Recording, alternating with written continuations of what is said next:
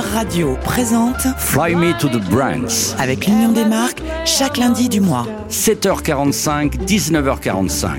Notre invitée du mois est Hélène Edzi, présidente de Walt Disney Company en France. Bonjour Hélène Edzi. Bonjour Jean-Baptiste. Avant de parler de la phénoménale aventure de Disney qui commence en 1923, moi j'aimerais un petit mot sur la femme, un mot sur vous.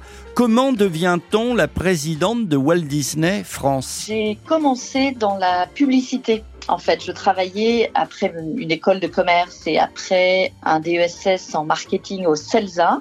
Oui. J'ai commencé à travailler en agence de publicité pendant des années. Puis, je suis passée de l'autre côté de la barrière, chez Orange, pour travailler dans la téléphonie mobile au début de l'ouverture de ce marché-là. Puis, j'ai travaillé dans l'Internet pour une start-up euh, de l'Internet.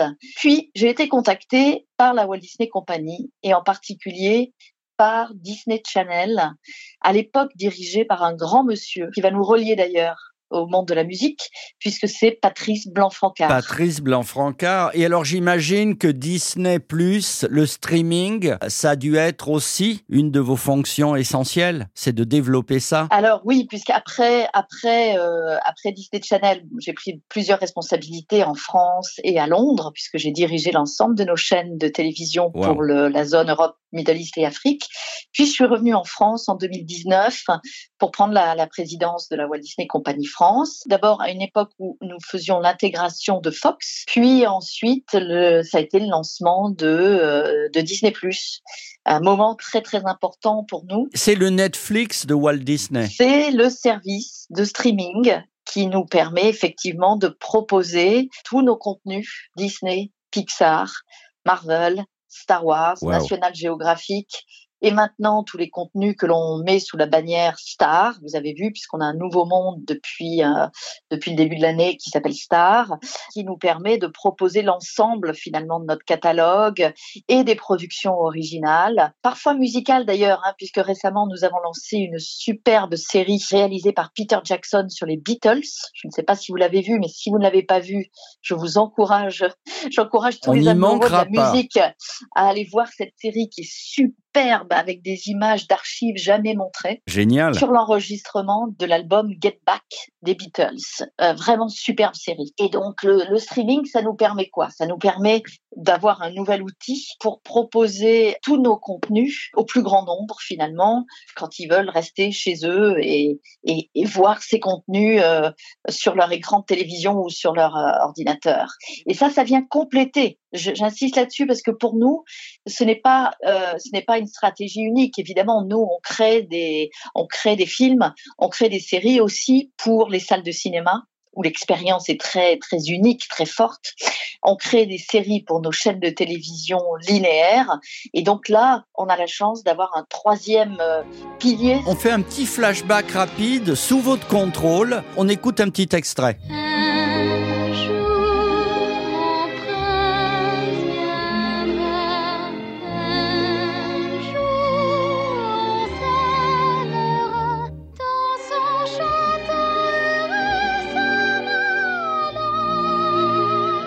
Hélène Edzi, on vient d'entendre 1937, Blanche-Neige, l'un des plus grands chefs-d'œuvre du cinéma mondial, on est bien d'accord? On est tout à fait d'accord. Un chef-d'œuvre de 1937, premier long métrage animé et premier long métrage dans lequel donc du coup la musique joue un rôle fondamental. J'insiste là-dessus parce que notre musique, euh, euh, nos chansons et Walt Disney a conçu les chansons dans ses films animés pour raconter une partie de l'histoire. C'est très important. Elle fait avancer la narration, comme dans une comédie musicale.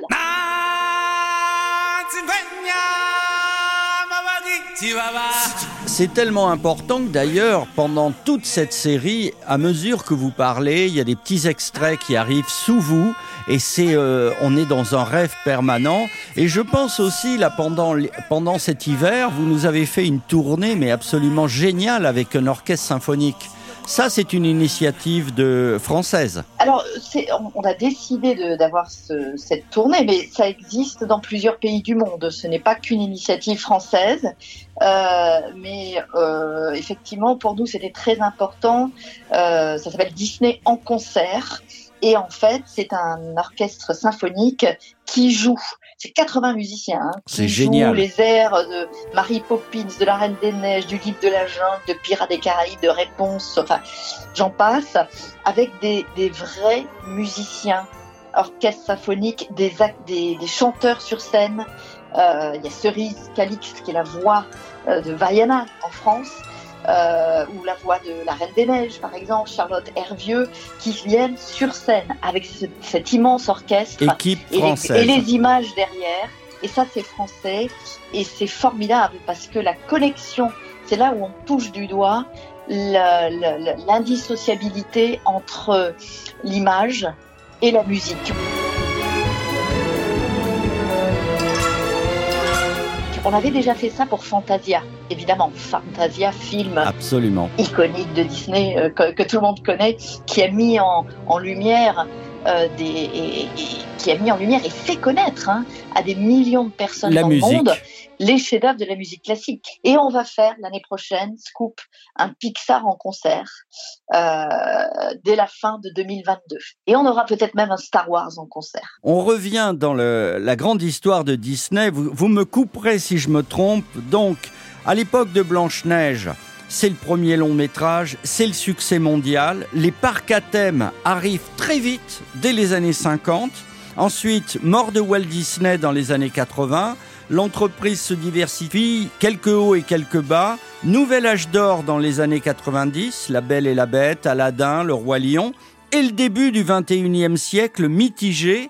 Et 2005, là, ça repart. L'entreprise évolue mondialement avec un certain Robert, Robert Iger. Robert Iger. Et nous l'appelons Bob Iger. Bob Iger. Vous, là, vous, je pense que vous pouvez nous parler de la suite de l'aventure Disney. Il a complètement redynamisé l'entreprise. Il a décidé de renforcer euh, la compagnie en ayant des nouveaux talents au sein de Disney, des nouveaux créateurs.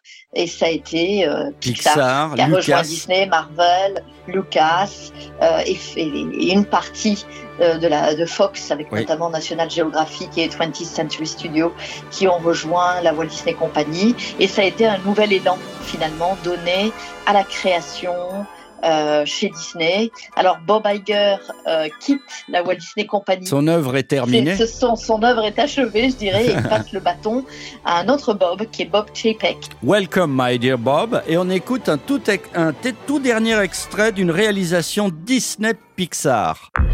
Vérification. Propulseur. Navigation. Pareil. Contrôle. Pareil. Guidage. Opérationnel. Pressurisation de l'habitacle en cours. Dernier préparatif avant mise à feu. Enregistreur de vol lancé. Hélène Edzi, Buzz l'éclair, le spationaute avant l'heure, se lance dans un avion à réaction hybride dans l'espace pour un voyage autour de la planète. Euh, Il est à la fois un peu Elon Musk et Richard Branson, à moins que ce soit l'inverse. C'est peut-être eux qui ont été impressionnés par Buzz l'éclair. Ils veulent faire pareil que lui. C'est ça la Walt Disney. Jean-Baptiste, je suis totalement d'accord avec votre interprétation. Ils ont vu euh, Buzz l'éclair, ils ont vu. Toy Story et ils ont été subjugués. Oui, Et Walt Disney lui-même aurait été subjugué de l'évolution euh, du, cinéma d'animation. C'est génial. Absolument. Alors il y a quelque chose quand même qui est- qui- qu'il faut mentionner aussi, parce que vous, vous l'avez soulevé à un moment.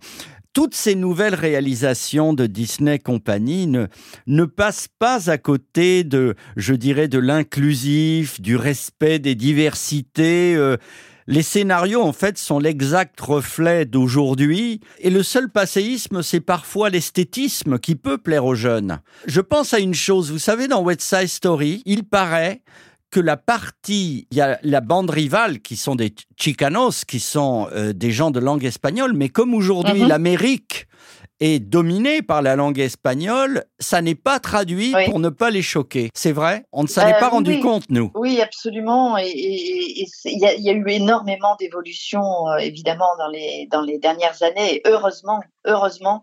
Et c'est ce qui, et c'est aussi pour ça, je pense, que Steven Spielberg voulait refaire le film. Et ça, on le fait de plus en plus, puisque tout ce qui est les, tous les sujets autour de la diversité, de l'équité, de l'inclusion est vraiment un sujet qui nous tient à cœur depuis longtemps, mais qui accélère vraiment euh, dans les dernières années. Euh, on a toujours souhaité célébrer les différences, hein, et d'ailleurs nos histoires le montrent bien. On a des histoires qui se passent. Euh, la dernière, qui est un par exemple, là aussi. On va en parler, mais vraiment, c'est fabuleux, c'est très musical. Oui, mais ça se passe en Colombie. C'est une histoire colombienne. On a eu des histoires euh, au Mexique, des histoires qui se passent en Chine, euh, des, avec Mulan. Mulan. Euh, on a, on, j'y mets évidemment Ratatouille. la vocation de tout cela, c'est de pouvoir montrer la diversité des cultures, la diversité des, des, des, des, des- des gens, hein, en fait, hein, tout simplement, et de faire voyager de façon à ce que les gens soient de plus en plus ouverts et respectueux euh, des histoires et des cultures euh, euh, du monde entier sur ces questions de la diversité et de l'inclusion. Merci, c'est vraiment une émission riche en musique. Grâce à vous, j'ai hâte de vous retrouver lundi prochain. On va se quitter. Vous parliez de Toy Story. Moi, tout le monde aime Toy Story. On va se quitter avec le grand crooner Michael Bublé qui chante pour vous, pour nous, la chanson de Toy Story You've Got a Friend in Me. Et c'est vraiment un bonheur. On est très proches. hein. Vous savez, Crooner Radio et Walt Disney ne font qu'un. Euh, et j'en suis heureux. Merci beaucoup, Hélène. Merci Jean-Baptiste. À lundi. À lundi. You got friend in me. Uh, You've got a friend in me. When the road looks rough ahead and you're miles and miles from your nice warm bed, you just remember what your old pal said. Yeah, you've got a friend in me. Baby, you've got a friend in me. You got a pal in me. And you've got a friend in me. You got your troubles, well, I got them too. There isn't anything I wouldn't do for you. Uh, We stick together and see it through, cause you got a friend in me. Darling, you've got a friend in me. Now, some of the boys might be a little smarter than I am, or bigger and stronger too. Maybe, but none of them is ever gonna love you the way I do. Oh, it's me and you, And as the years go by, our friendship will never die.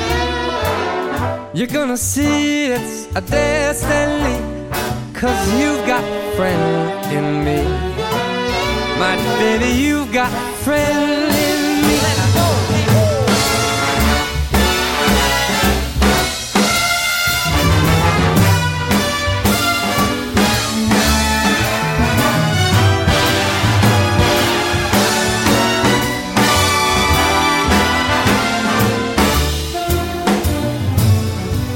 some of the boys might be a little smarter than I am, bigger and stronger too. Maybe none of them is ever gonna love you the way I do. Cause it's me and you. And as the years go by, our love will never die. You're gonna see it's our destiny.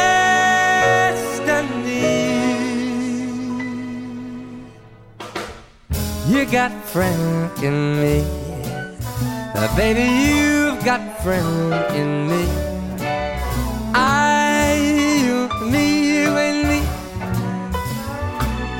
You got friend in me, my darling. You got a friend in me.